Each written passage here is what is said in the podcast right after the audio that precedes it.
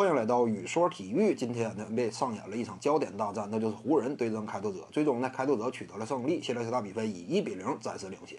在这组系列赛开始之前啊，外界呢对于开拓者能够完成黑八这件事儿呢，本身啊抱以了一定的期待。因为什么呢？就在于开拓者啊，你别看说表面上看起来似乎说这支球队呢防守不佳，尤其外线这块儿，呃，谁也能够限制住勒布朗詹姆斯呢？这是一个严重疑问。但是呢，有时候就是这样啊，一支球队他在一组系列赛当中到底。什么什么样的防守表现？这支球队的防守实力到底如何呢？还得看对手是谁。如果说开拓者面对的是一支以外线投射能力见长的球队，尤其的拥有外线顶级的持球核心的话，那么这会儿呢，他通常打的会比较被动。你比如说啊，联盟当中面对胡子球手啊、斯蒂芬库里啊等等这种一个掩护之后，立刻就能在三分线外迅速发起强攻的。这种往往呢，开拓者他内线移动速度缓慢呢，呃，囤积很多大个呀，这方面的薄弱点就容易被凸显出来，呃，进而呢导致啊内外洞开，完全的守不住对方。但是呢。问题就在于开拓者，他这组系列赛当中面对的是湖人队。湖人队呢，外线的顶级核心持球人勒勒布朗詹姆斯，他通常呢打法当中啊，借助掩护之后直接的三分线外干拔，并不是他主要的得分手段。而且呢，了解勒布朗詹姆斯打法风格的都清楚，他的主要进攻威胁仍然是集中在突破领域。也就是说呢，如果一场比赛一组系列赛，你逼迫詹姆斯大量的采取掩护之后外线发炮的方式，那基本上这种防守策略算是成功的。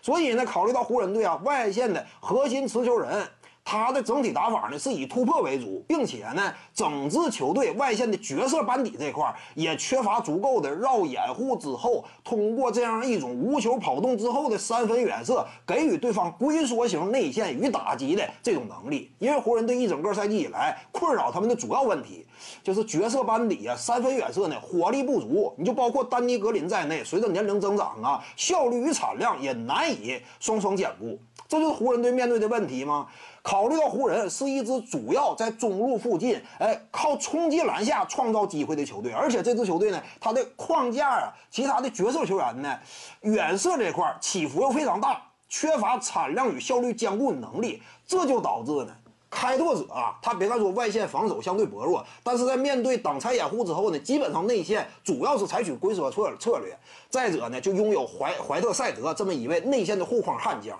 之前我数次提提到，怀特塞德在这组系列赛当中非常有可能被重用。为什么？只要说他存在，无论是詹姆斯的面框突破，还是浓眉的直接顺下攻框啊，都会受到影响。果不其然呢，这场比赛怀特塞德送出五次封盖。两次送给了詹姆斯，还有两次送给了霍华德呀。而这两位湖人球员呢，都是以低位的攻坚能力著称的。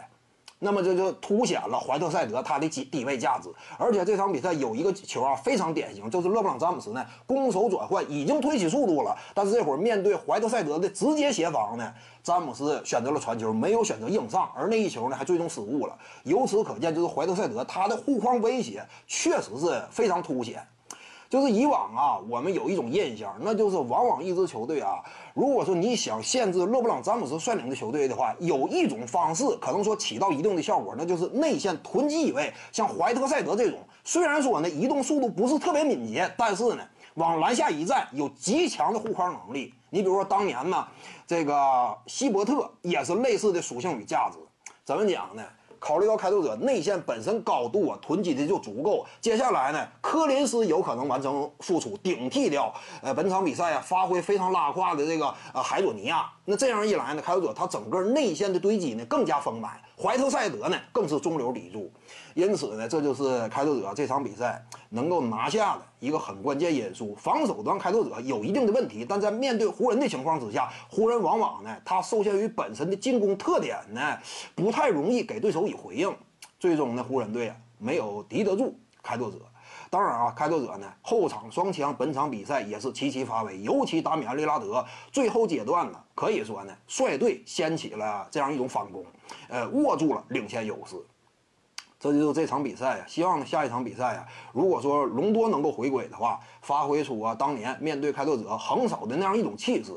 呃，希望如此吧，这组系列赛能够打得更加好看一些。